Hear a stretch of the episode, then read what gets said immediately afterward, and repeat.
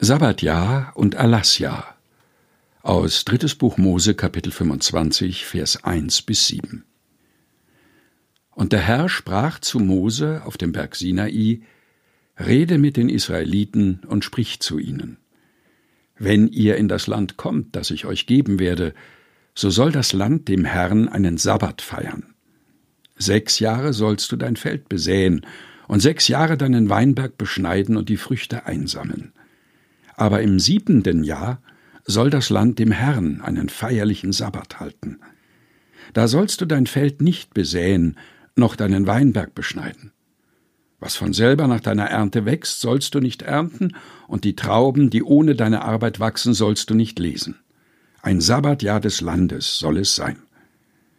Was das Land während seines Sabbats trägt, davon sollt ihr essen, du und dein Knecht und deine Magd, dein Tagelöhner und dein Beisasse, die bei dir weilen, dein Vieh und das Wild in deinem Lande.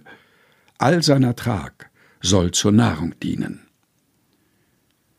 Drittes Buch Mose, Kapitel 25, Vers 1 bis 7 aus der Lutherbibel 2017.